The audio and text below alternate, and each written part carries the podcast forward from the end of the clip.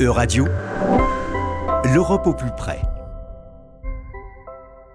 Bonjour à toutes et à tous, bonjour Juliane, bienvenue dans cette édition de l'Europe au plus près où nous suivons chaque semaine l'actualité des différentes institutions de l'Union européenne. Cette semaine, revenons ensemble sur la séance plénière du Parlement européen qui s'est tenue euh, les 18 et 19 mai à Bruxelles. Au programme notamment plusieurs débats au sujet de l'Ukraine. Bonjour à tous, bonjour Laura. Effectivement, la session plénière du Parlement est l'occasion pour les eurodéputés de faire le point sur la situation et les besoins de l'Ukraine. Quatre débats ont alors été organisés mardi dernier avec pour thématique les infrastructures, la sécurité alimentaire, la culture et l'aide humanitaire. Et quelles sont les dernières conclusions des eurodéputés, Juliane? Eh bien, concernant la situation des réfugiés ukrainiens, les parlementaires se sont entretenus avec Carlo Olmo, d'Avocats sans frontières, dans l'optique de mettre en place des couloirs humanitaires. Autre proposition discutée au sein de l'hémicycle, l'octroi aux réfugiés de cartes d'identité pan-européennes. Le Parlement européen appelle également à renforcer le soutien de l'Union européenne aux citoyens et entreprises ukrainiennes. Oui, Laura, jeudi, les députés ont adopté une résolution sur les conséquences socio-économiques pour l'UE de la guerre en Ukraine. Les citoyens et les entreprises européennes sont notamment fragilisés par la crise des prix de l'énergie.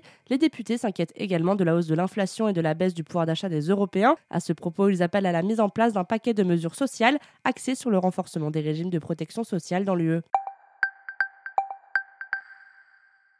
Le jour de l'ouverture de la session plénière était présente la présidente de la Moldavie, Maya Sandu. Elle s'est exprimée euh, devant les députés au sujet des conséquences de la guerre en Ukraine dans les pays et des tensions grandissantes avec la Russie. En effet, Laura, un mois après le début de la guerre en Ukraine, la Moldavie a accueilli le plus grand nombre de réfugiés ukrainiens en Europe. Le 24 mars dernier, les députés ont d'ores et déjà adopté à une très large majorité la proposition de la Commission visant à octroyer une assistance à la Moldavie. Cet argent doit aider le pays à stabiliser sa situation économique, fragilisée par l'afflux récent de centaines de milliers de réfugiés. Le discours prononcé par la présidente moldave était également l'occasion pour elle de réaffirmer l'aspiration européenne de son pays. Oui, Laura, dans le contexte de la guerre qui fait rage de l'autre côté de ses frontières, la Moldavie a fait une demande officielle à l'UE en mars dernier. La présidente a d'ailleurs rappelé sa conviction profonde que le pays a sa place dans la communauté européenne. Une aspiration partagée par la présidente du Parlement européen, Roberta Metsola, qui a appelé à soutenir la candidature de la Moldavie. Je vous demande d'accroître le soutien de l'UE à la Moldavie dans l'intérêt des Moldaves qui veulent préserver leur démocratie et leur liberté, mais aussi dans l'intérêt de l'Europe qui souhaite avoir un partenaire stable, prévisible et fiable qui contribue à la paix dans son voisinage oriental, a-t-elle déclaré.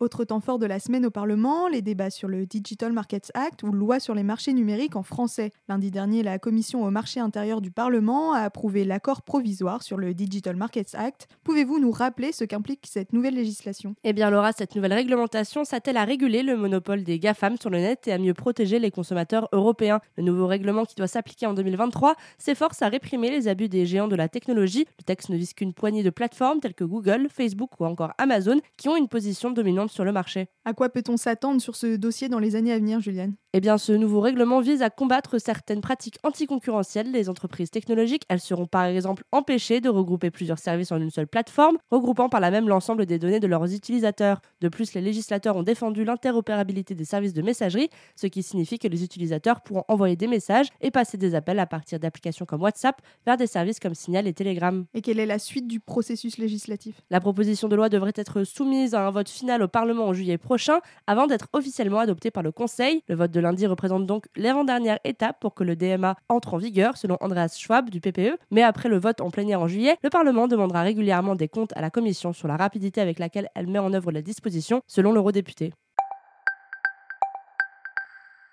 Terminons ce journal en nous intéressant à l'écologie. Mercredi, les députés ont adopté leur position sur les législations clés visant à contrer le changement climatique en réduisant les émissions de gaz à effet de serre d'au moins 55% d'ici à 2030. Effectivement, Laura, la Commission pour l'environnement, la santé publique et la sécurité alimentaire a adopté cinq rapports relatifs au paquet Fit for 55, dont l'objectif principal est de réduire les émissions de gaz à effet de serre de 55% d'ici 2030. Et quelles sont les préconisations des députés? Eh bien, les eurodéputés souhaitent inciter les entreprises à réduire davantage leurs émissions et à investir dans des technologies bas carbone. À ce titre, le système de quotas d'émissions de l'UE a été soumis à plusieurs modifications afin de le rendre plus strict. Les députés se sont également accordés pour accroître l'objectif européen de réduction du gaz à effet de serre. Tout à fait, dans le domaine de l'utilisation des terres et de la foresterie, les parlementaires ont poussé pour davantage de réduction d'émissions, une proposition qui porterait de facto l'objectif de réduction des émissions de l'UE à 57%.